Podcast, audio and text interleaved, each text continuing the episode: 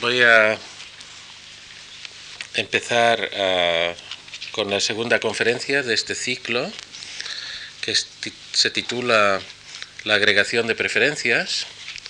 En esta conferencia intentaré exponer algunos desarrollos, algunos muy clásicos, otros bastante más recientes,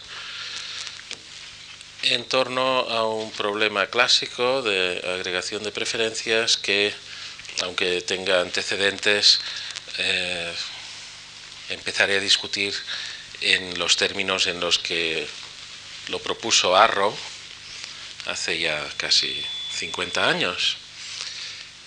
Y procuraré pues hacer en la primera parte una presentación eh, sencilla y motivadora de el interés del tema, pero para no quedar en generalidades, puesto que entre otras cosas, pues el teorema de Arrow es para muchos estudiosos mm, bien conocido, por lo menos en su formulación, intentaré después, por un lado, darles una visión de cómo este teorema, dada su importancia, ha sido demostrado de muy diversas maneras, y no tanto entrando en el aspecto técnico, pero sí un poco lo suficiente por lo menos para indicarles pues cómo estas, cada una de estas maneras refleja una manera, una forma bastante distinta de enfocar el mensaje el resultado. Y después intentaré ver algunas de las generalizaciones de este teorema las más recientes, puesto que ha sido objeto de atención continuada desde que se formuló y otras más clásicas pues las dejaré en todo caso para el resumen final. Entonces estas son mis intenciones y veremos hasta dónde consigo llegar. Me gustaría, esto es un poco como hice el otro día el simplemente un, esquema de las cosas que quisiera ir eh, explicando, empezando por un planteamiento muy general. Este planteamiento muy general, pues es el que podríamos decir, ¿de qué se ocupa el teorema de Arrow y con él toda una vasta literatura conocida en términos generales como la literatura sobre agregación de preferencias, pues se preocupa de estudiar procedimientos sistemáticos para, partiendo de lo que puede considerarse expresiones de criterios de decisión individuales, no se ve nada, ¿verdad?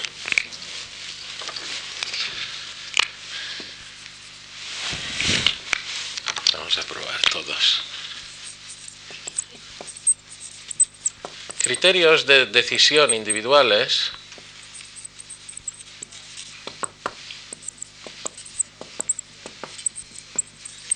pasar a la formación de criterios de decisión colectiva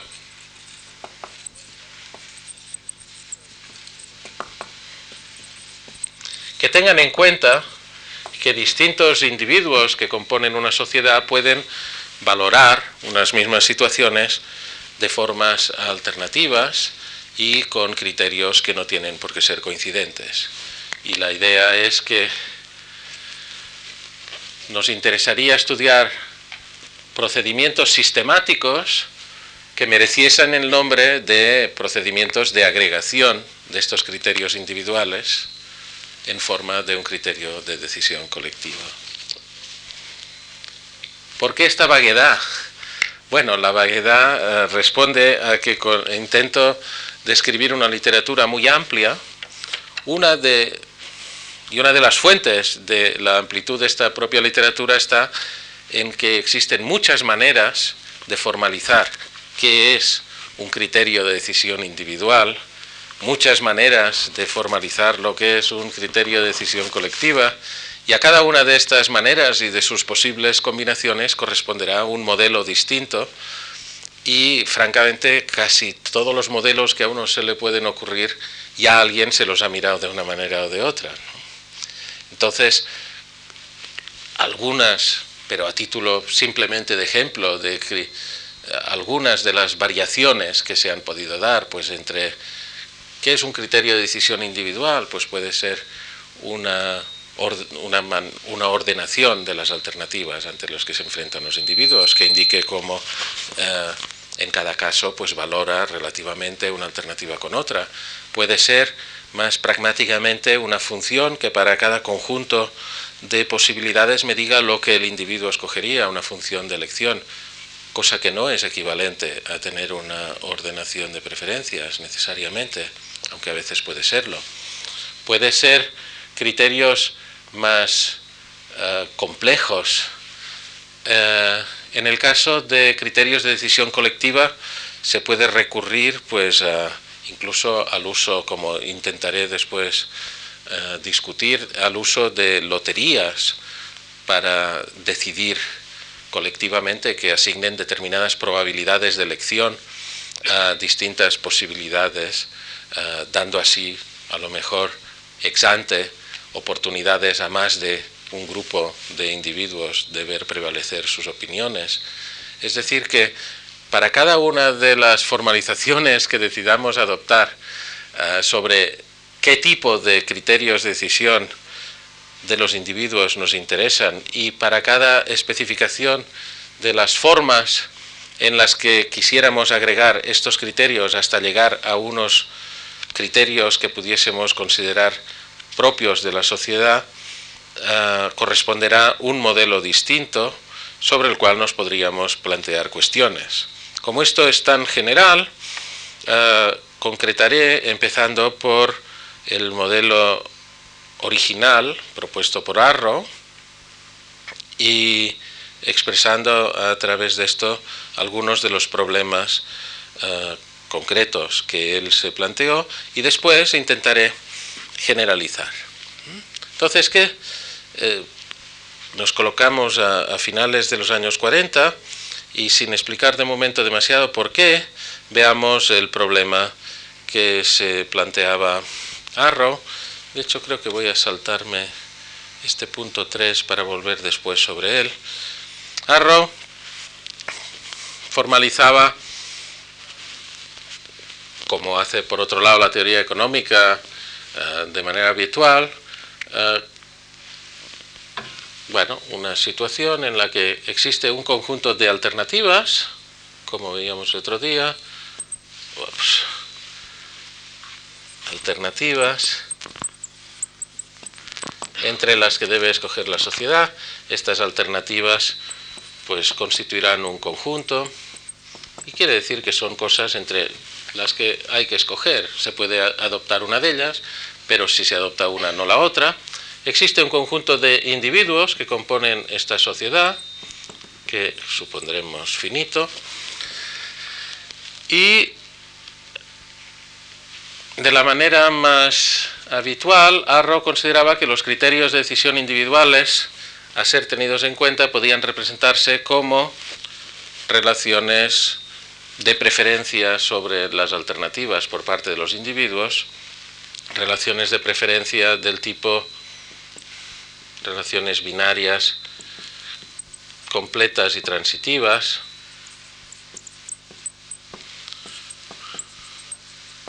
que se pueden interpretar como pues una relación que para cada par de alternativas, X e Y, eh, en caso de que se dé la relación entre X y Y, leeremos como que X es al menos tan bueno como Y desde el punto de vista de aquel individuo Y al que le atribuyamos esta preferencia. Entonces, con estas preferencias podemos formar descripciones de estados de opinión del una sociedad, un conjunto de individuos, a base de especificar cuál es la preferencia de cada individuo respecto a, las distintas alternativas.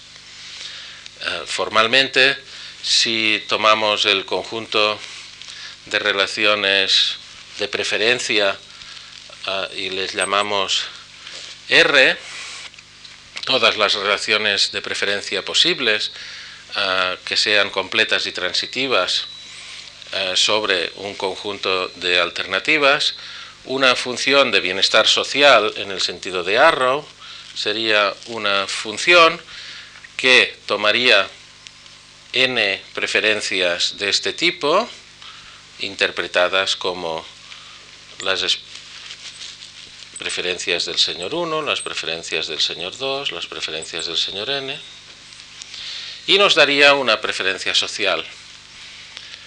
¿Cómo son las preferencias sociales? Bueno, pueden ser de muchas maneras, pero en el caso de Arrow, Arrow exigía que estas preferencias sociales fuesen también del mismo estilo que las preferencias individuales. Y se preguntaba por la posibilidad de diseñar funciones de este tipo, a los que llamaba funciones de bienestar, que disfrutasen de ciertas propiedades que en determinado contexto parecían deseables. Un par de cosas técnicas que después me tienen que servir. Es que cuando tenemos una preferencia de este tipo, leída como X es al menos tan bueno como Y,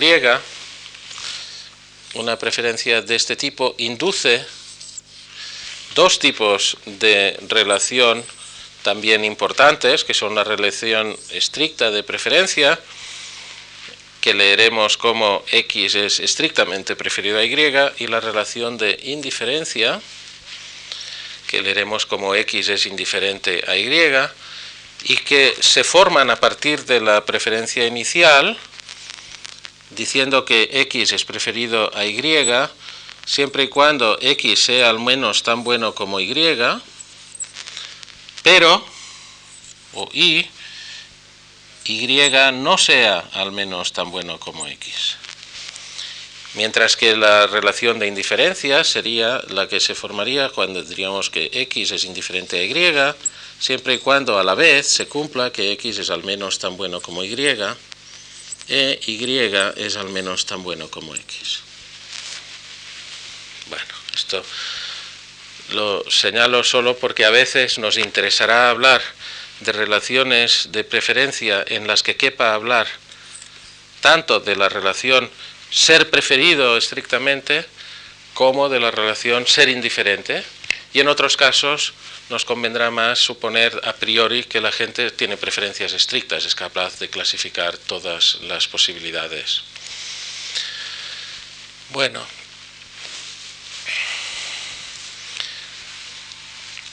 voy a describir rápidamente el problema que se planteaba Arrow para después descansar un poco hablando a lo mejor de por qué se lo planteaba y de por qué ha seguido considerándose importante a lo largo del tiempo. Arrow se planteaba la posibilidad de encontrar funciones de bienestar social que satisficieran un par de propiedades. Entonces, las propiedades que se llaman, incluso se ha adjetivado esto, ¿no? y se llaman propiedades arrogianas, serían las siguientes. Por un lado,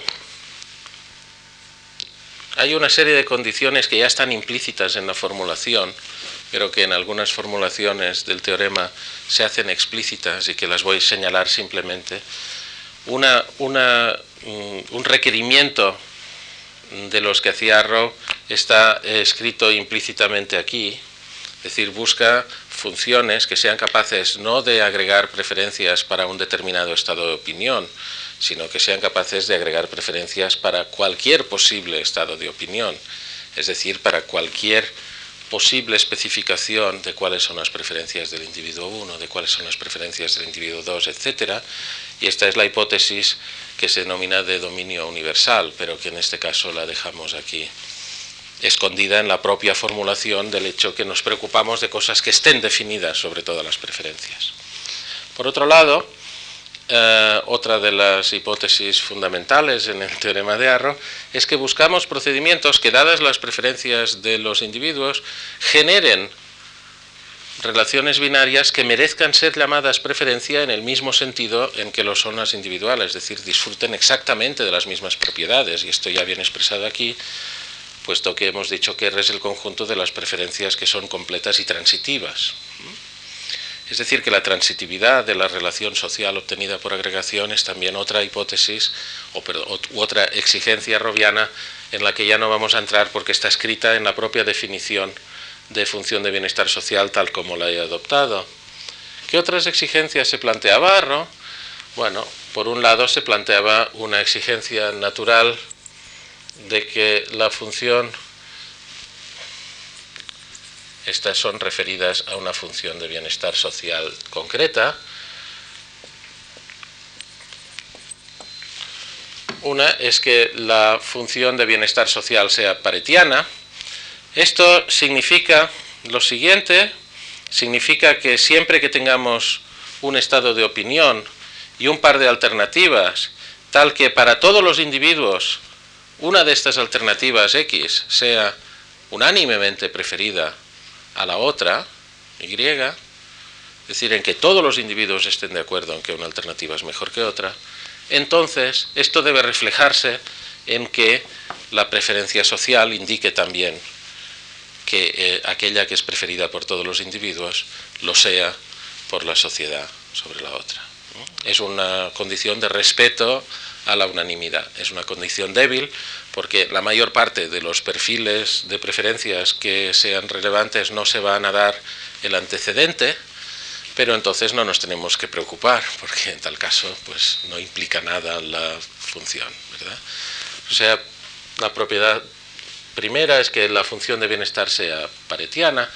Otra propiedad que requiere Arrow es que la función mm, de bienestar sea lo que se llama independiente de alternativas irrelevantes.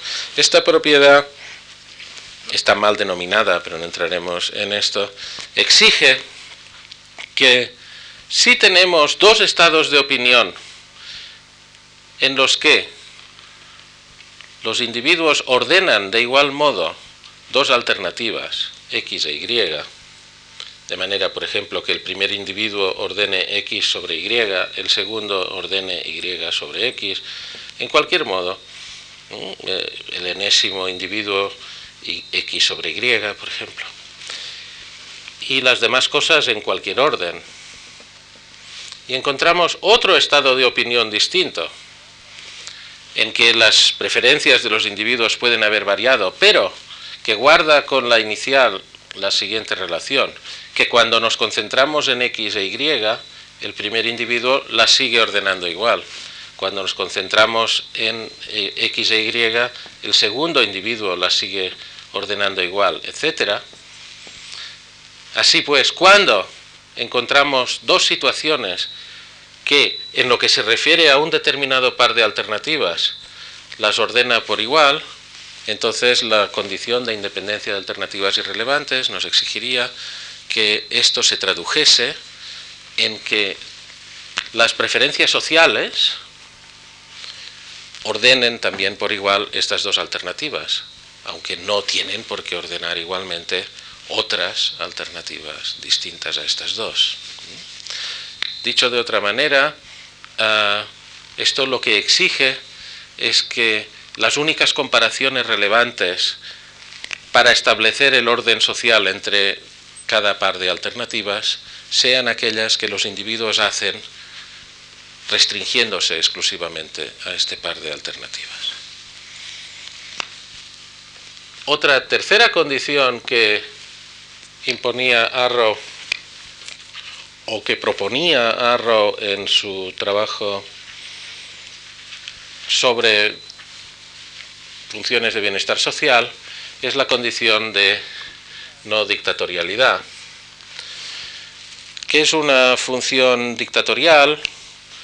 Esta es una palabra un poco impropia en este contexto, porque no estamos hablando de realidades políticas concretas, sino de entes bastante, bastante abstractos. Pero mm, Arrow llamaba dictatoriales aquellas funciones de bienestar social que yo preferiría llamar triviales, en las que uno hace lo siguiente, les pide las preferencias a n individuos y una vez se las, se las ha pedido, se olvida de n menos uno de estos individuos y dice, ah, las preferencias sociales son las del señor J. y, dice siempre las preferencias del señor J, sean cuales sean, independientemente de lo que hayan dicho los demás, como propuesta de agregación. En este sentido, se trata de funciones poco atractivas de agregación, puestos que no agregan nada, sino que eluden la agregación, aunque formalmente lo que hacen es pretender que están agregando. Entonces, una función dictatorial o trivial simplemente es una función que proyecta las preferencias de un individuo y las convierte siempre en las preferencias de la sociedad. Si queremos hablar de verdadera agregación, deberíamos descartar este tipo de eh, funciones y es por esto que Arrow las descarta diciendo nos gustaría que las funciones de bienestar eh, que pudiéramos localizar no fueran dictatoriales, es decir, no fueran triviales el famoso teorema de imposibilidad de Arrow, que nos dice, nos dice que si el número de alternativas entre los que debe decidir una sociedad es mayor que dos, entonces no existe ninguna, bueno, esto no quedará bien escrito si sigo en esto, o sea que aunque quiero ser un poco informal, no existe ninguna función de bienestar social W, que satisfaga simultáneamente la condición de Pareto, la independencia de alternativas irrelevantes y la condición de no dictador. Es decir, que cualquier procedimiento de agregación de preferencias que deba tener en cuenta las preferencias de más de un individuo sobre más de dos alternativas deberá violar alguna de estas tres condiciones. Muchas veces la fórmula en la que se expresa este teorema pues es a base de suponer dos de estas propiedades cumplidas y predicar la negación de la otra. Y una de las formas más sencillas pues es decir que si una función de bienestar social respeta Pareto e independencia de alternativas irrelevantes, debe ser dictatorial. Pero evidentemente esto es una de las muchas expresiones en las que se puede expresar que tres cosas no son internamente compatibles entre sí y no quiero insistir demasiado en una de ellas. Bueno, no, he motivado nada bien la razón por la que la gente se preocupa por estos temas. Eh, no sé si debería entrar mucho en ello, pero yo creo que es complejo hacerlo porque en realidad gente distinta se preocupa por los mismos temas por razones distintas. Y entonces es difícil hacer un catálogo completo de todas las razones por las que nos preocupamos por esto. El otro día, el martes, estamos hablando de métodos de votación. Entonces, un método de votación realmente eh, responde bien a esta formalización, o casi bien, ¿no? porque un método de votación que hace, pues les pide a la gente que ordene candidatos, a veces solo les pide que ordene uno, a veces les pide que ordene más de uno, pero en todo caso les pide que expresen sus criterios en torno a cómo decidiría entre distintos candidatos en función de esto y de la manera específica en que esta pregunta se formula eh, según cada método de votación, se llega a una clasificación de los candidatos que puede conducir o bien a solo escoger el, mejor clasificado o bien a mantener esta clasificación para futuras decisiones, etc. O sea que esta formalización responde eh, bastante de cerca a lo que podría ser una formalización de cómo un procedimiento sistemático de voto iría modificando sus resultados en función de los cambios en el estado de opinión de los individuos. Y en este contexto, pues la propiedad paretiana es bastante incontrovertible, dice que debería respetarse la unanimidad. La no dictatorialidad pues parece también casi una condición obvia que queremos respetar si, vamos a hablar de un procedimiento de voto. Y la independencia de alternativas irrelevantes, entonces pues es digamos el elemento más discutible que ha dado lugar a muchísimos debates. Pero en todo caso es una condición que eh, si se viola, entonces eh, tendrá un cierto sentido. Ver qué querría decir una violación a la condición de independencia de alternativas irrelevantes. Querría decir que existen circunstancias en las que estamos dispuestos a decir que X e Y, que X es mejor que Y, y otras en las que estamos dispuestos a decir que Y es mejor que X, cuando en realidad si preguntásemos a cada uno de los individuos, cada uno de ellos nos daría su respuesta, pero nos daría la, la misma respuesta en la primera situación que en la segunda. Es decir, que la violación de la independencia de alternativas irrelevantes es un reconocimiento de que queremos contextualizar las decisiones de ordenación entre dos alternativas en un marco en el que puedan llegar a influir otros elementos como la manera en que se ordenan terceras o cuartas alternativas, cosa que puede ser a veces interesante, y esto por ejemplo es lo que hacen las votaciones por puntos, que le dan importancia a si uno está primero o cuarto, eh, y no hacen otros procedimientos como los de mayoría simple. Es una elección. En todo caso, esta es, es un contexto en el cual, por tanto, esto podría verse como un resultado sobre teoría de voto. Otra de las razones, yo creo la fundamental, por la que Arrow se planteó este problema es una razón mucho más metodológica. En los años 30 mm, pues eh, prevalecía en economía la visión de que no convenía o no era legítimo o no teníamos elementos para hacer comparaciones interpersonales de bienestar. Existía, como existe hoy día, pues de todas maneras un respeto por el juicio de valor paretiano, es decir, no tanto por decir que si una cosa es eficiente en el sentido de Pareto es buena, pero sí en el sentido de decir que si una cosa no respeta la unanimidad es radicalmente rechazable y se buscaban constantemente procedimientos ah, que fueron tomando distintos nombres a lo largo del debate de los años 30 y 40, criterios de compensación, ah, construcción de funciones de bienestar social versus Samuelson ah, y otros tipos de ejercicios por los que se intentaba definir cómo agregar las preferencias de los individuos para llegar a algo que mereciese el nombre de preferencias sociales. Y en cada uno de los casos en que se proponían o bien criterios de compensación u otros métodos para agregar, eh, se tropezaba con aparentes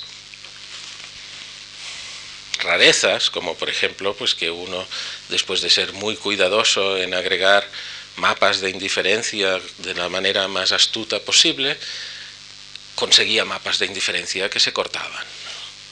Y entonces esto pues daba lugar a debates, a propuestas, contrapropuestas. Y es en este contexto donde adquiere, yo creo, una gran grandeza ¿no? la obra de Arrow, que viene y dice, bueno, vamos a dar un paso atrás, a ver qué estamos haciendo con este programa de investigación.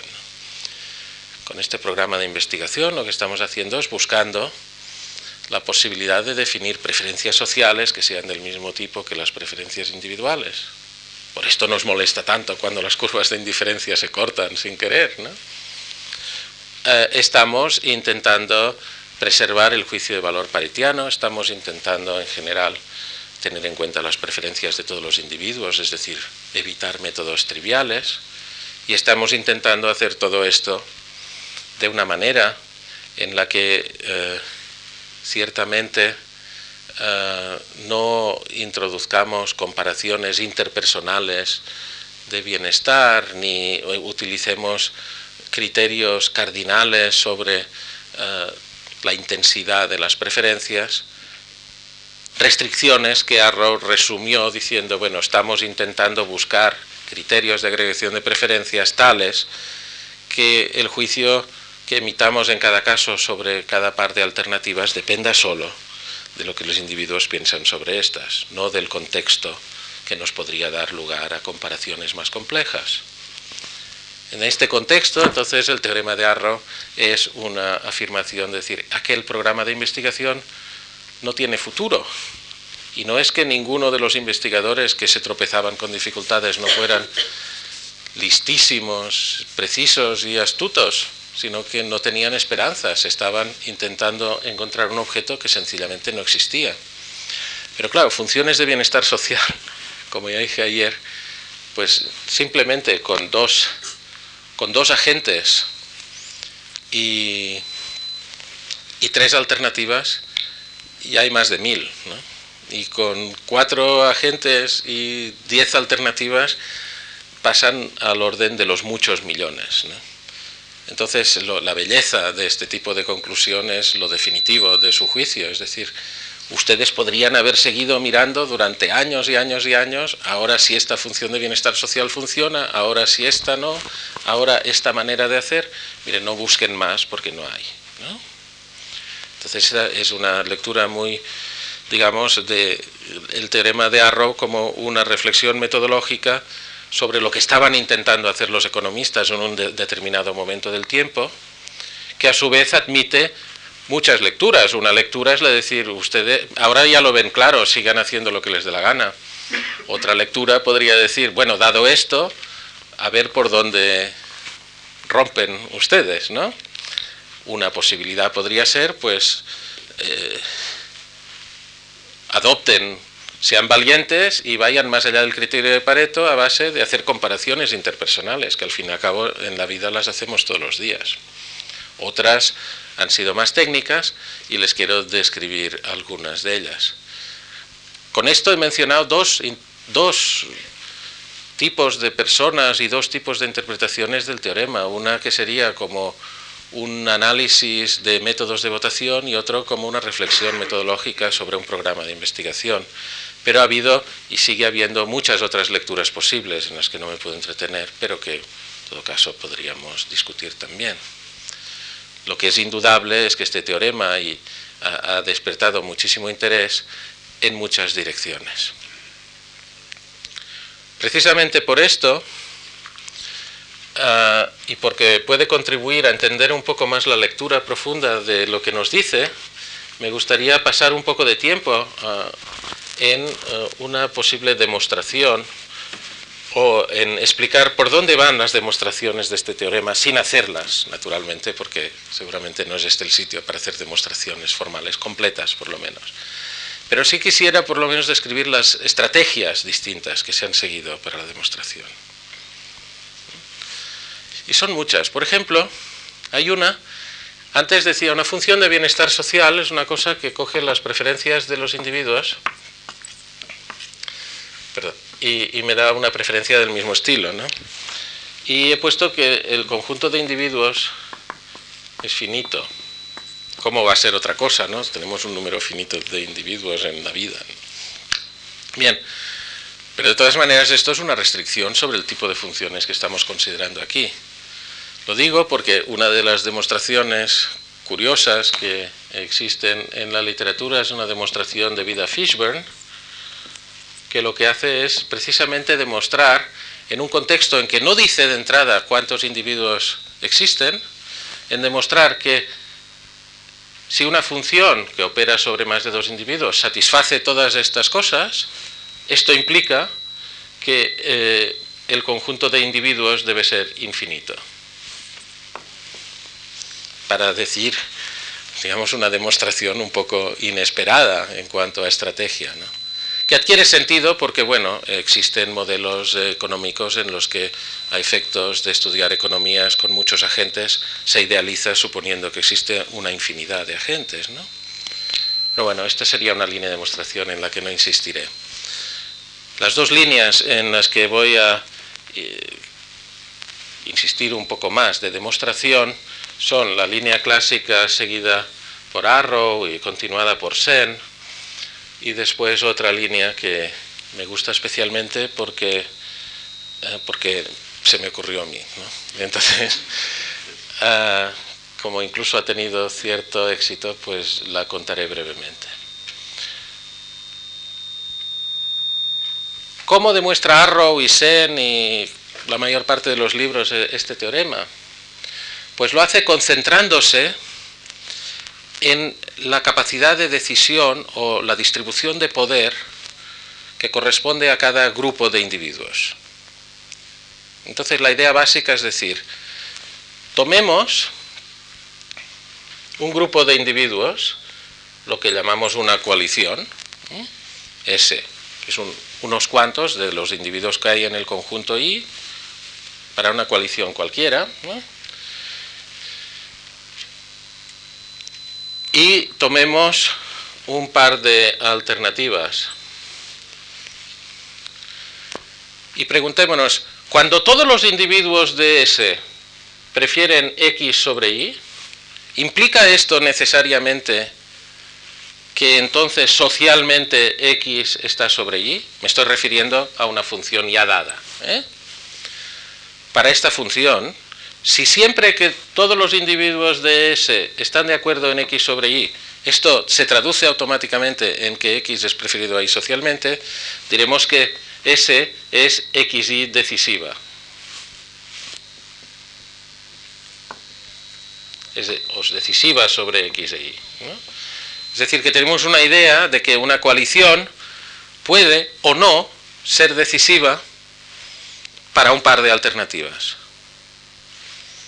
Entonces, la estrategia de la demostración del teorema de Arrow en, este, en esta forma clásica consta de dos partes. En primer lugar, demostrar que lo, lo, que se llama la neutralidad en la distribución del poder, es decir, que si S es decisiva para un par,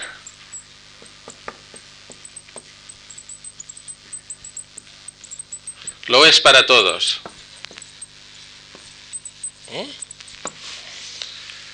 Que esto no es obvio, porque podría haber pues una distribución de poder en la que se dijera pues esta coalición es la que dicta las preferencias respecto a determinadas pares de alternativas, pero esta otra es la que ordena aquello porque sabe más, porque tiene mejor más interés en el tema, lo que sea. Pues no, si se quieren respetar estas condiciones, una función que las respete necesariamente deberá dar la decisividad o del todo, o para todos los pares, o para ninguno, a cada coalición. Esta es la primera parte de la demostración, que no voy a hacer, pero en todo caso es para entender cómo funciona. Y la segunda parte de la demostración consiste en probar que si S es decisiva, y dividimos S en dos partes disjuntas, S1 y S2, es decir, si tomamos una coalición con varios individuos y la dividimos de alguna manera, una de las dos partes seguirá siendo decisiva. Si S1 S2 es una partición, o S1 o S2 serán decisivas.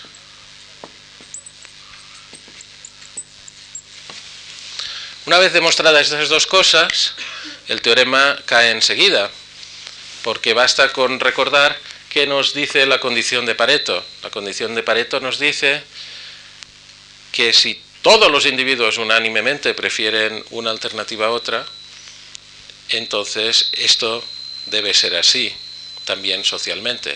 Es decir, en otras palabras, la condición de Pareto dice la coalición formada por todos los individuos es decisiva, por hipótesis. Si la coalición esta es decisiva, ¿qué podemos hacer? Tomamos la coalición N y la dividimos en dos grupos, por ejemplo, el señor 1 y todos los demás. Si el señor 1 es decisivo, como es decisivo para todos los pares, pues esto es lo que es ser dictador. Si no es decisivo, entonces lo es la coalición formada por todos los individuos menos el señor 1 dividamos esta coalición que es decisiva entre el señor 2 y todos los demás. Como el número de agentes es finito, este argumento nos tiene que conducir necesariamente a identificar un individuo que sea el dictador. Fijémonos ahora que la demostración de Fishburne es plausible, en el sentido de que si esto fuera un conjunto infinito de individuos, esta inducción no, nos, no la podríamos hacer. Bueno, pues este es el criterio la, fórmula, digamos, las líneas generales de la demostración del teorema de Arrow, según Arrow y Sen, etcétera, que es una demostración muy ilustrativa y útil. Se concentra en el poder de las coaliciones. Dices, ¿esta coalición tiene poder o no lo tiene? Si tiene poder, lo tiene eh, para cualquier par. Y si no, pues no lo tiene. Eh, la otra demostración, que es una demostración que se encuentra en un paper mío en Economics Letters del 80 y que ahora pues eh, hay otras varias demostraciones que utilizan ideas similares, se concentra justo al revés. Es decir, vamos a pensar no en, la en el poder de una coalición en general, sino en el poder de un individuo y en particular en una situación concreta. Entonces, diremos que un individuo Y es pivote en el estado de opinión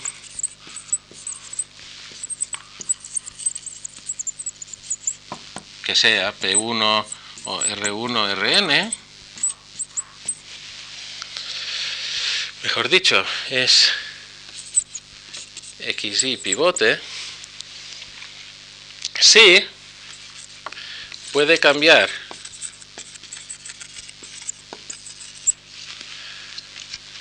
la ordenación entre X e Y cambiando él solo sus preferencias declaradas.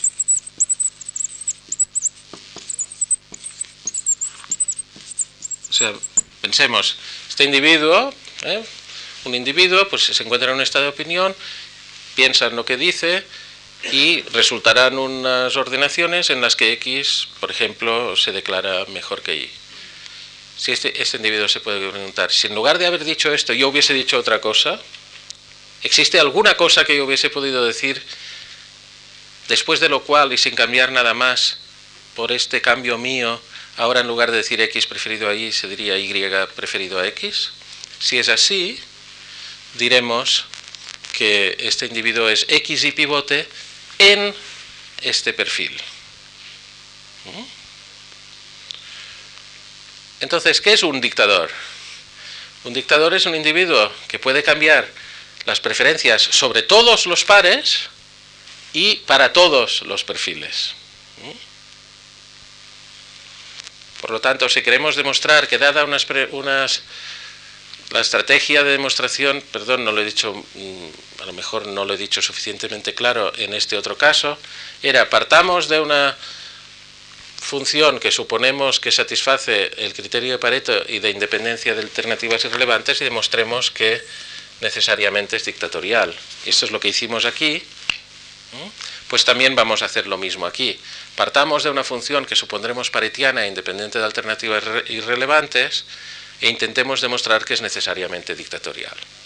¿Cómo lo demostraremos? Si conseguimos demostrar que en realidad debe existir un individuo que es pivote para todos los pares y en todas las situaciones. Para demostrarlo, lo haremos como dos pasos también, pero que son bien distintos que aquellos. El primero consiste en pensar, bueno, en, demostrar lo siguiente. En ningún perfil de preferencias o en ningún estado de opinión,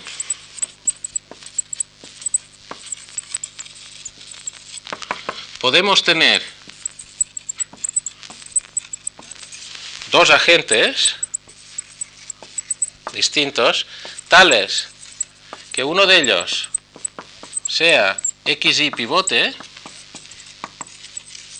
y el otro sea YZ pivote.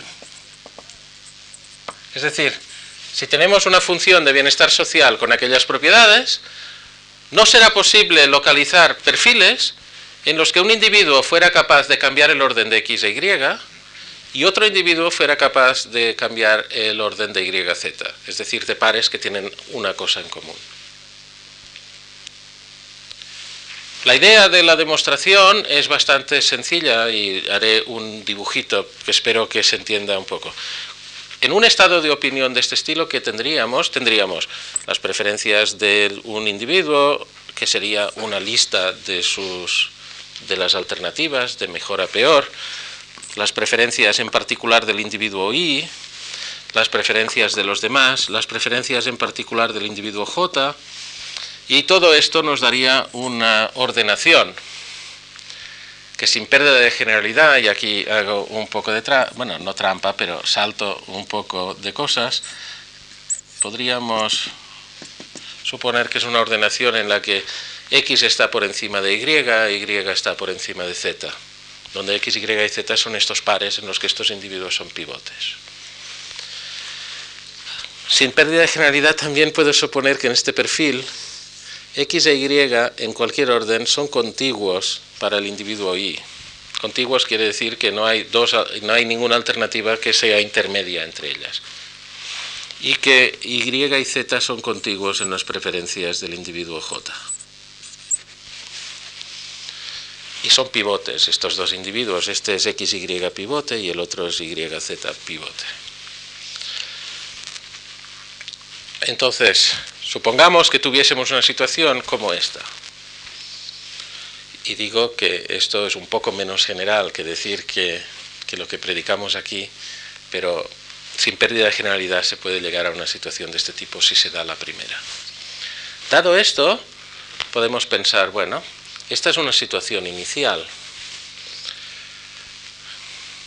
¿Qué pasa si ahora el individuo Y, sin que cambie nada más, altera la posición relativa de X y de Y?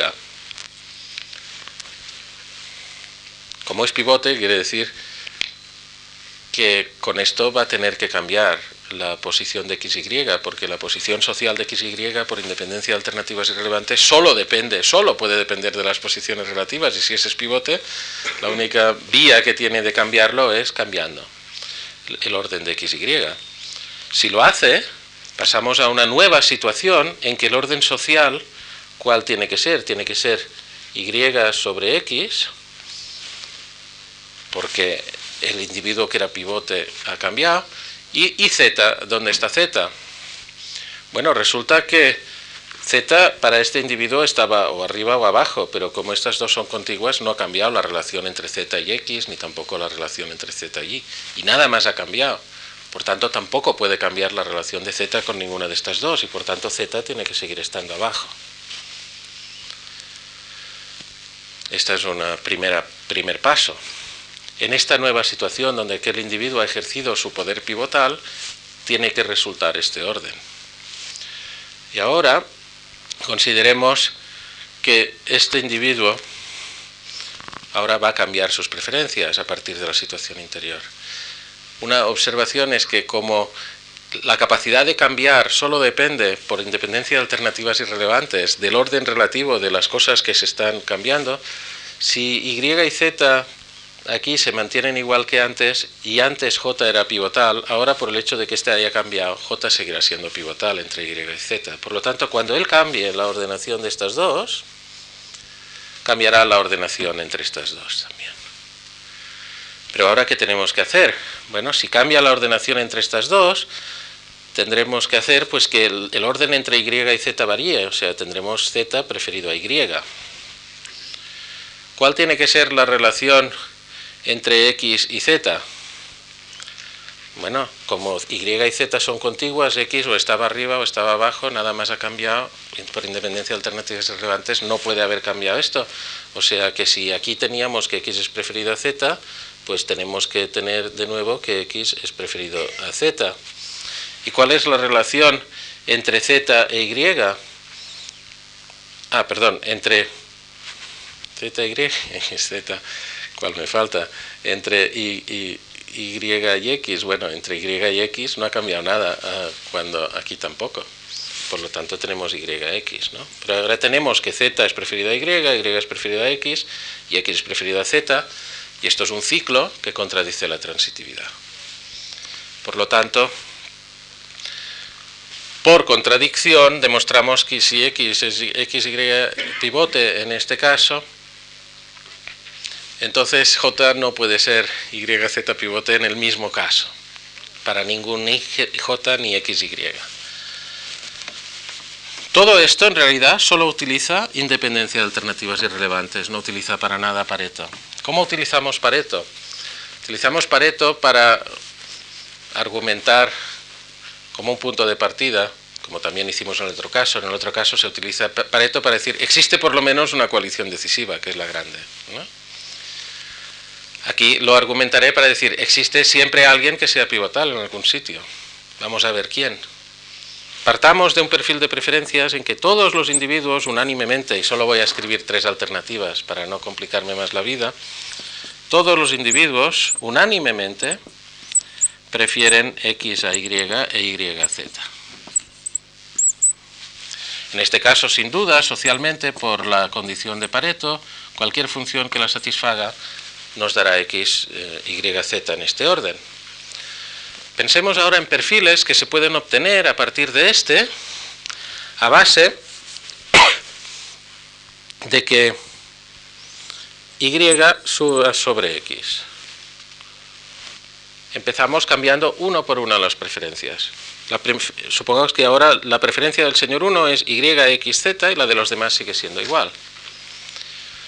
Si ha cambiado el, el orden de Y y X, como resultado de este cambio, este señor es pivote en este punto. Si no ha cambiado, le dejamos aquí y consideramos qué pasa cuando el segundo cambia de preferencias.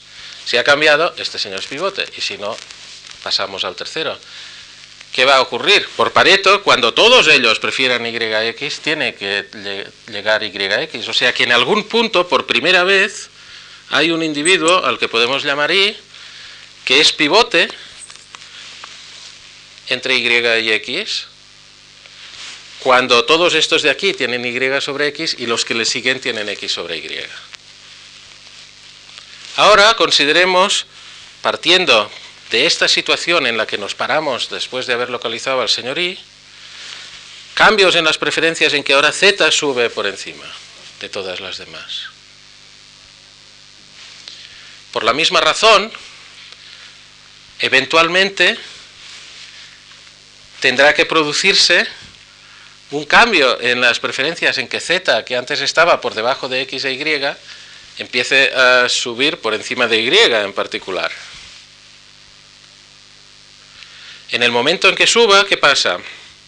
Que si localizamos que esto se produce aquí, habríamos localizado un individuo y, que es xy pivote, y a otro que es yz pivote y que no son el mismo, en contradicción. Por lo tanto, no vamos a encontrar esto. ¿Qué vamos a encontrar? Que justo aquí, cuando este cambia con la z arriba, nos salta también. Porque tiene que ser el mismo pivote. Entonces ya tenemos un individuo que es a la vez XY pivote e YZ pivote. Y a partir de aquí podemos ir modificando todas las demás preferencias como queramos, que nadie va a poder cambiar nada, porque si lo cambiase sería pivote respecto a un par, mientras que este seguiría siéndolo respecto al otro. En consecuencia, mientras este individuo se quede aquí, los demás no cambian nada. Cuando este cambia y pivota, cambian las cosas, independientemente de nuevo de lo que hagan los demás. Y este es el dictador. O sea que vean que el enfoque es un enfoque muy distinto en el sentido de que aquí se analizan las propiedades globales de los agentes, de la las propiedades globales de poder de las coaliciones, para acabar demostrando que hay una coalición pequeña de un individuo que tiene poder, y aquí se analizan las propiedades locales de los individuos, es decir, locales porque es en cada perfil ¿eh? de un individuo y se ve directamente que hay un individuo que va a tener mucho poder. ¿Cuál de estos enfoques es mejor? Ninguno, naturalmente. Todos cumplen un poco su papel de demostrar que como todos los teoremas que valen la pena, pues se pueden leer de muchas maneras, incluso pues demostrar de muchas maneras, y cada uno nos da un poco más de comprensión de eh, para qué sirven. Yo en particular, para los que estuvieron aquí el martes, tengo que decir que si me interesé por esto es porque realmente me intrigaba un hecho que tiene relación con la manipulación de la que hablábamos el otro día. Y es que el otro día veíamos que casi todos los mecanismos de, votación son manipulables. Mientras que hay otros mecanismos económicos en los que cabe la posibilidad de imponer multas a la gente en función de lo que dice, en que se puede poner remedio a la manipulación. Y en particular en estos mecanismos, que son los mecanismos de Groves para, los economistas, ¿no? ¿a quién se hace pagar? A los individuos que son pivotes, a los individuos cuya aportación en términos de deseos cambian las decisiones. Entonces, de alguna manera, lo que quería ver a través de esta demostración es esta intuición de que, bueno, en, votación pura no hacemos pagar a nadie, ¿no? No, hay un coste por votar. Entonces, tampoco hay un, impuesto que podamos poner. No hay transferencias y entonces esta incapacidad de algún modo de grabar a los pivotes es lo que me dio lugar pues, a hacer una demostración de Gibbard Satterthwaite con este énfasis y también esta demostración de Arrow. Voy muy lento, ¿verdad? Ah, bueno, con esto da una pasada al teorema de Arrow y ahora querría ah, insistir en un posible mensaje que sería el siguiente. ¿Qué es esencial en el teorema de Arrow? ¿Qué es lo que de verdad, de verdad nos, nos dice? Bueno, como de nuevo, insisto, nos dice muchas cosas. Pero una que nos dice, a mi entender, es que la distribución de poder que implica es muy rígida. Hay una persona que tiene todo el poder. Por lo tanto, me interesa explotar un poco esta idea para ver si en sucesivos relajamientos del marco se mantiene o no se mantiene esta conclusión. Es decir, quiero de alguna manera poner a prueba la robustez de esta interpretación del teorema de Arrow, que diría, mientras se mantengan ciertas hipótesis cruciales como la independencia de alternativas irrelevantes, está usted condenado a repartir el poder de maneras muy rígidas. ¿En contraposición a qué? Pues, por ejemplo, en contraposición al método de mayoría simple, donde nadie, ningún individuo tiene el poder garantizado si no se une con otros. Y en cambio, cada individuo puede llegar a tener un poder decisorio si actúa como árbitro entre dos partes de igual tamaño. ¿Eh? Entonces ahí el poder puede ser o todo o ninguno según los otros. Y ahí está un poco la gracia del método y por qué merecería el nombre de procedimiento de agregación si no fuera porque tiene otros problemas como que da lugar a ciclos. Entonces vamos a probar la, robustez de esta idea de que el teorema de Arrow nos da distribuciones muy rígidas de poder. Claro, para esto tendremos que cambiar un poco de marco. Y voy a proponer dos relajamientos de este marco a ver si me da tiempo.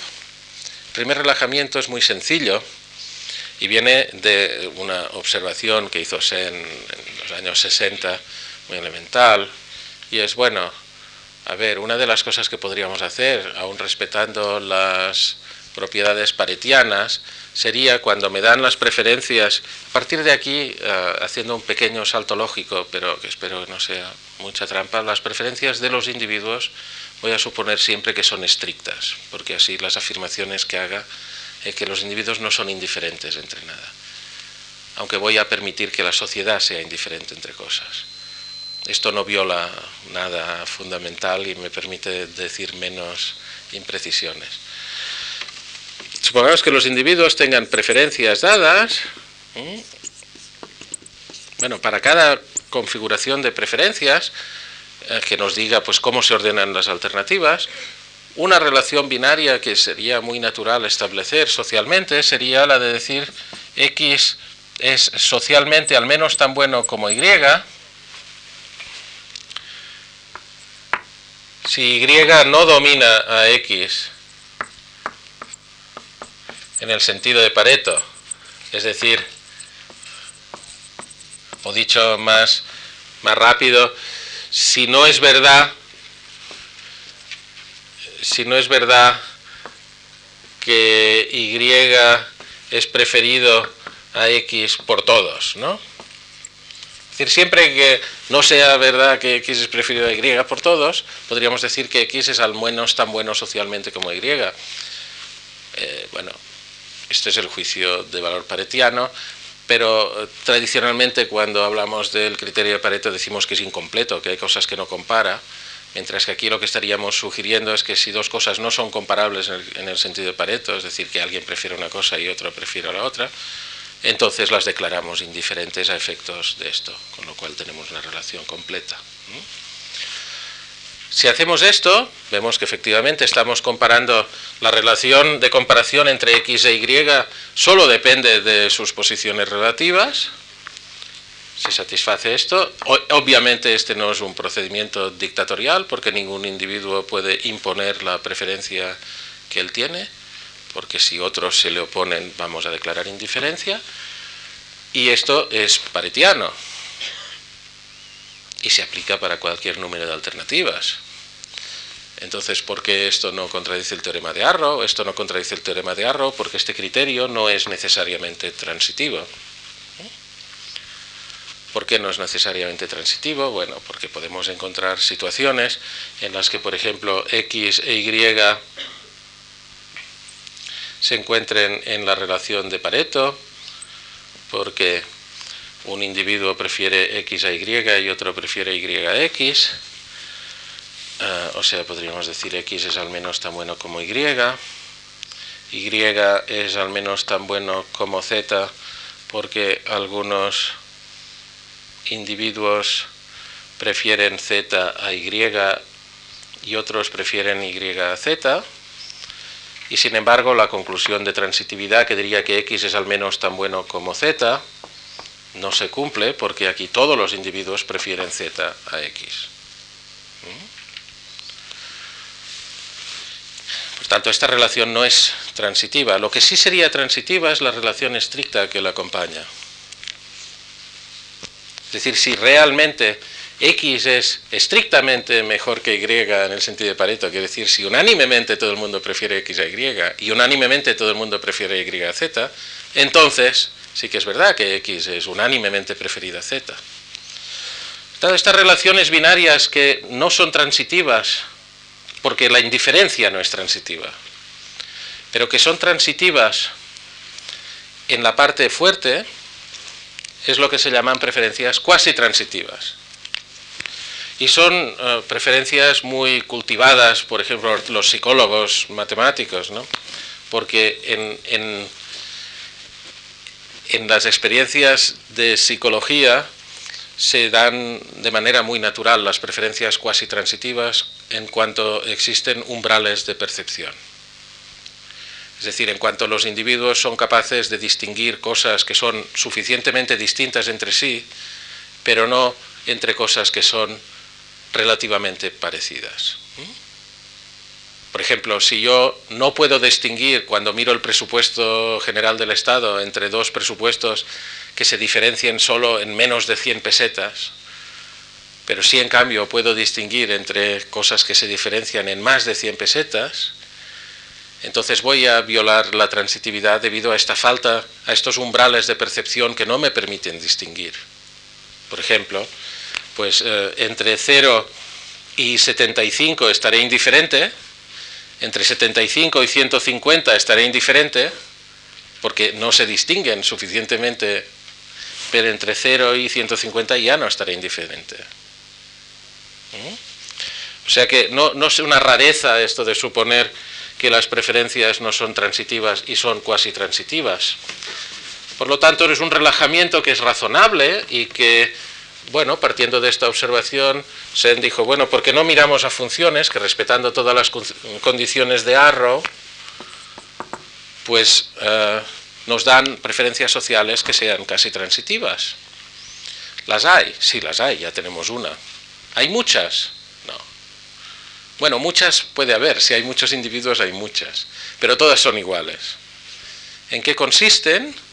Consisten en seleccionar a priori a un conjunto de individuos, olvidarnos de los demás y sobre este conjunto de individuos aplicar la regla que acabo de describir. Si los uh, tomo a todos, pues tengo la regla de Pareto extendida o hecha indiferente.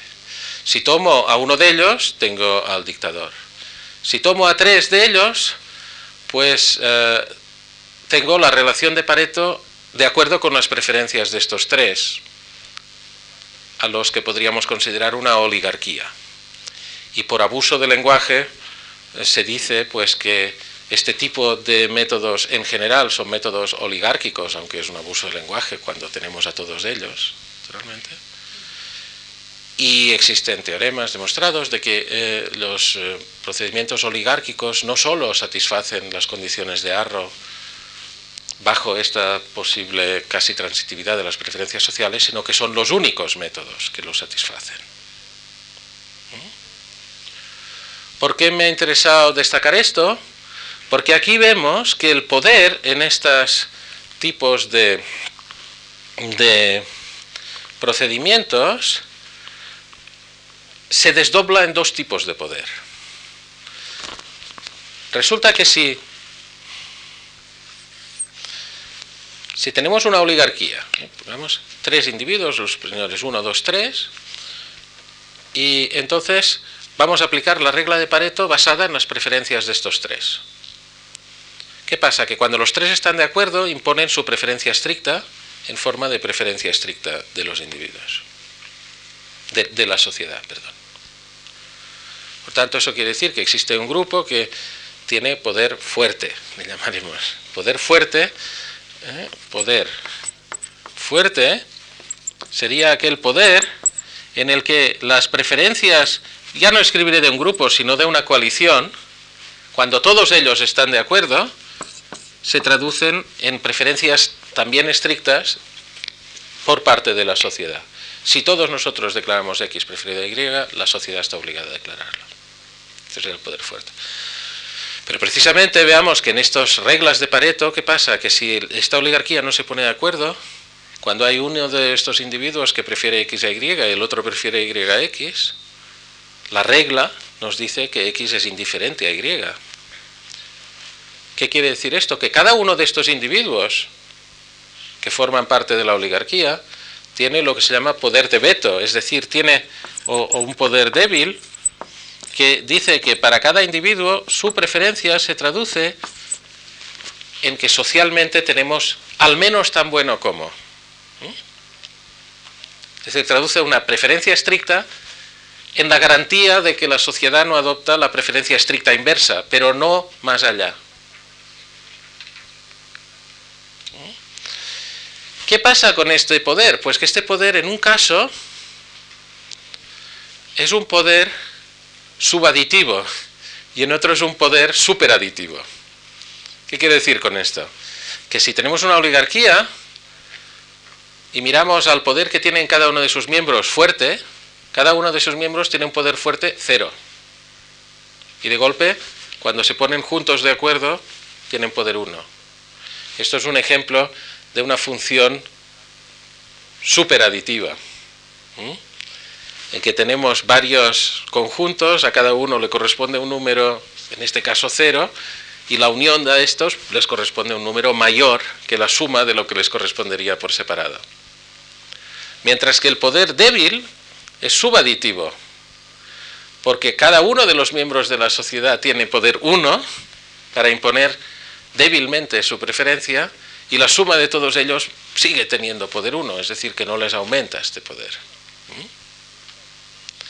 Bien, esta, esta observación es la que, no sé si estoy abusando un poco del tiempo, pero tengo unos minutos, es la que quiero extender, sí, pues ruego a cualquier persona que... Eh, a un contexto todavía más amplio y que es un poco técnico, pero eh, me parece atractivo. Y es el contexto en el que admitiésemos unas funciones que tomando las preferencias de los individuos, en lugar de adoptar un criterio determinista de decisión colectiva, adoptaste un criterio probabilista. Y lo voy a traducir diciendo que admitiría como resultado social cualquier lotería sobre preferencias casi transitivas. Voy a poner un ejemplo primero. El primer ejemplo sería lo que se llama el dictador aleatorio. Tomar como regla, los individuos me dicen sus preferencias, entonces yo ah, por la mañana escojo a uno de ellos para que actúe como dictador. Borges tiene un eh, cuento llamado La Lotería en Babilonia, maravilloso, donde demuestra que esto generaría una justicia tremenda, porque, en fin, el cirujano tendría mucho cuidado en operar debidamente, pudiendo ser enfermo al día siguiente al azar, ¿no? Pero, en fin, no llevemos esto a terrenos demasiado literarios, esto es muy técnico. La idea es que de esta manera tendríamos un mecanismo que no es dictatorial, porque no garantizamos con certeza a nadie lo que él quiere, pero que realmente tampoco es muy atractivo.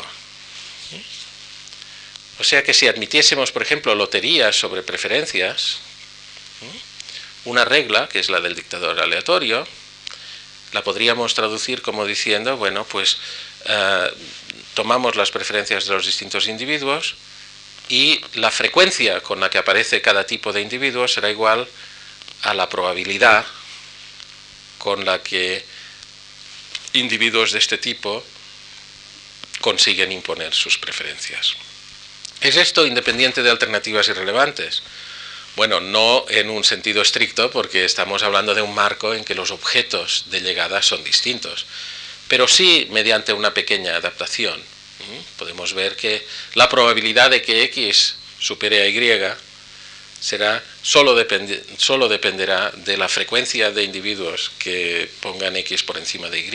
Y en este sentido, esto responde a una extensión de independencias de alternativas irrelevantes que no voy a ser explícito, ¿eh? pero que cabe y es fácil de eh, definir.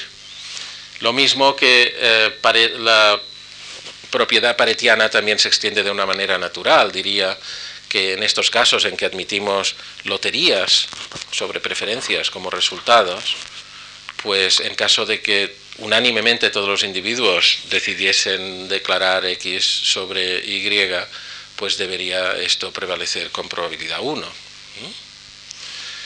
Y bueno, entonces estas podríamos decir, existen funciones de, este tipo de bienestar generalizados a loterías que sean paretianas, independientes de alternativas irrelevantes. Ah, eh, bueno, existir existen, por ejemplo, el dictador aleatorio, en que tenemos loterías sobre preferencias incluso transitivas. Podríamos extender esta clase más allá, por ejemplo, admitiendo ah, otras cosas. Pues sí, podríamos hacer lo siguiente, tomemos una lotería sobre conjuntos de individuos, con cierta probabilidad vamos a escoger este conjunto, con cierta probabilidad vamos a escoger este otro conjunto, con etc. Y una vez escogido el conjunto, apliquemos la regla de Pareto que decíamos antes sobre esto. Esto que nos va a dar lugar, nos va a dar lugar a una lotería ¿eh? sobre preferencias, cada una de las cuales es casi transitiva, porque resulta de aplicar una regla paretiana para un conjunto de individuos. Y según la distribución, según las probabilidades con las que les vayamos a dar poder a cada uno de estos grupos, tendríamos una, una regla distinta. Todas ellas satisfarían Pareto, independencia de alternativas irrelevantes. Pero, y este es un poco el mensaje, todas ellas también adolecerían de la misma rigidez en la distribución de poder de la que hablaba antes. Ah, ¿Por qué? Porque a priori diríamos, pues con cierta probabilidad este individuo va a ser escogido para formar parte de los que deciden. Dicho de otra manera, con cierta probabilidad este individuo se va a garantizar lo que él quiere. O sea que ahora lo que, lo, que podríamos llamar poder de una coalición no es la garantía de que si todos sus miembros se ponen de acuerdo sale algo, pero sí la garantía de que si todos los individuos se ponen de acuerdo, se garantizan que aquello en lo que se ponen de acuerdo salga con cierta probabilidad. Esto sería el, el correlato. Entonces, por ejemplo, en el caso del dictador aleatorio, podríamos decir que cada coalición, para cada par de alternativas, se garantiza que si esta coalición se pone de acuerdo y contiene Q miembros, pues entonces poniéndose de acuerdo esos Q miembros consiguen que aquello en lo que se ponen de acuerdo, por ejemplo X preferido a Y, salga con probabilidad por lo menos Q dividido por N. Y a lo mejor más si otros se añaden por fuera, ¿no? Por lo tanto, podemos, en principio, preguntarnos cómo sería la distribución de poder, no ya en estos ejemplos que he puesto, sino en general. Y lo que voy a hacer es describir informalmente terminar una especie de teorema que se debe, bueno, es, es un corolario un resultado en un trabajo que tengo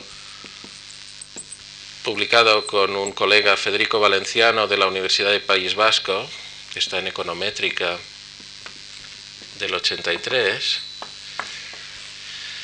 y que dice lo siguiente, tomemos una función que nos dé preferencias y que nos dé como resultado, dadas las preferencias de los individuos, loterías sobre relaciones casi transitivas. Esto Pues bien, para todas estas funciones existe unas distribuciones de poder prefijadas, dos de ellas. Lo que podríamos decir una distribución de poder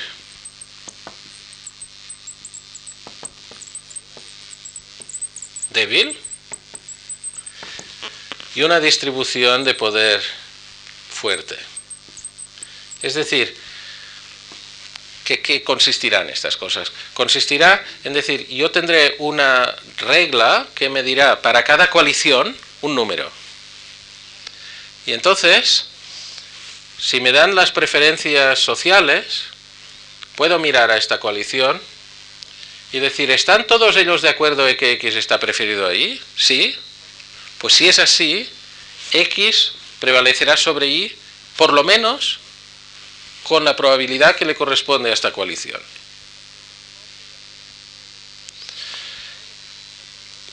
Y lo mismo puedo hacer con el poder fuerte. Si ese, todos ellos están de acuerdo, entonces tendrá probabilidad por lo menos lo que sea, que en general será más pequeño porque el poder fuerte tiene que ser más escaso, digamos, eh, la certeza de que por lo menos con una probabilidad indicada por la fuerza de esta coalición se impondrá X estrictamente sobre Y.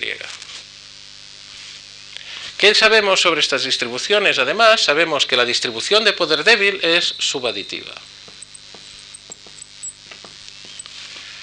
Y la distribución de poder fuerte es superaditiva. ¿Qué quiere decir? Es intuitivamente que en el caso de, del poder fuerte se unen dos grupos que a lo mejor son bastante débiles y su poder es más que la suma, mientras que aquí nunca puede exceder a la suma.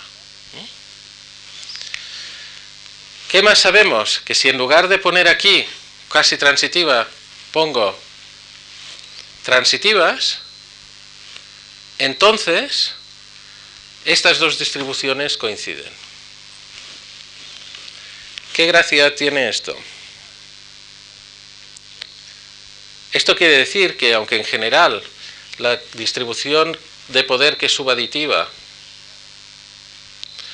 es la de poder débil, bajo transitividad, es la fuerte también es subaditiva.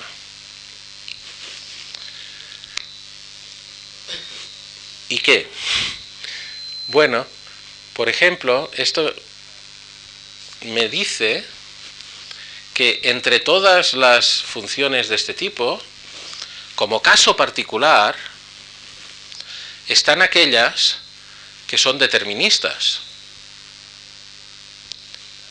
¿Qué quiere decir que son deterministas? Pues que a la relación XY o le da cero probabilidad o le da 1, ¿no?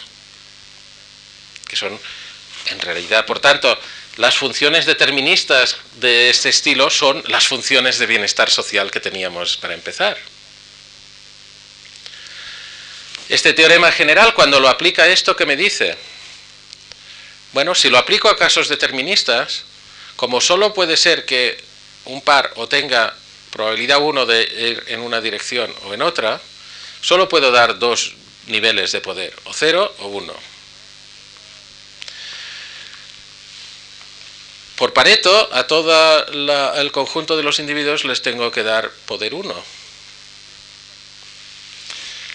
¿Qué pasa si la función de poder débil es subaditiva? Quiere decir que no puedo darle poder cero a todos los individuos. Porque si le doy poder cero a todos los individuos, la suma del poder de los individuos tomados individualmente es cero. Pero si la suma de todos ellos individualmente es cero, la subaditividad me dice que cuando los una, no me puede subir de cero y no puedo llegar a uno. Por lo tanto, si tengo una función de poder subaditiva, la única manera de que cuando ponga todos los individuos juntos me llegue a uno, es que alguno de los individuos individuales tenga un poder no cero. Pero como el poder solo se puede tener en este contexto, o cero o uno, pues tiene que tener uno, y este es el dictador. ¿Y qué? Bueno, pues que en el año 83, cuando escribí esto, me pareció que entendía de verdad el teorema de Arrow y es que los caminos hasta profundizar en estas cosas pues son por lo menos individuales, ¿no? Y este es el que me lleva a mí pues a disfrutar un poco mejor de estas intuiciones y lo quería compartir con ustedes. Ah, ¿Qué más? Bueno, pues podríamos pasar un año completo estudiando los distintos relajamientos del teorema de Arrow que se han estudiado, unos de ellos en la línea, por ejemplo, de lo que hacíamos el martes de eliminar la restricción de dominio universal y estudiar pues buenas reglas que funcionan bajo preferencias unimodales, etcétera. Otras relajando más aún la hipótesis de casi transitividad hacia relajamientos como la ciclicidad, cuasiórdenes, etcétera, ah, semiórdenes, perdón, etcétera. Otras pues eh, reduciendo todavía menos estas Mm, exigencias estocásticas, otras por descontado muy importantes, eliminando la independencia de alternativas irrelevantes y enfrentándose con el hecho de que existen muchos sistemas interesantes de votación por puntos, cuyas propiedades pues merecen ser estudiadas, aunque no satisfagan este axioma arrobiano, etc. Pero ah, hasta aquí es donde he podido llegar hoy. Y bueno, si alguna conclusión eh, me lleva a esto es a decir que una posible lectura del teorema de Arrow y de algunas de sus extensiones, pues es la robustez de esta característica, de la dificultad de resolver verdaderamente problemas de agregación, lo cual exigiría repartir el poder de maneras mucho más flexibles. Creo que aquí queda claro, espero, que estos repartos de poder aun flexibilizándose progresivamente, siempre han tenido algo en común, que es decir, que a priori cada individuo está dotado de una capacidad decisoria que es prácticamente independiente de lo que hagan los demás miembros de la sociedad. Y esto es extremadamente rígido y, bueno, pues ah, habrá que contrastarlo con otras propiedades a las que tampoco nos gustaría renunciar. Ya está.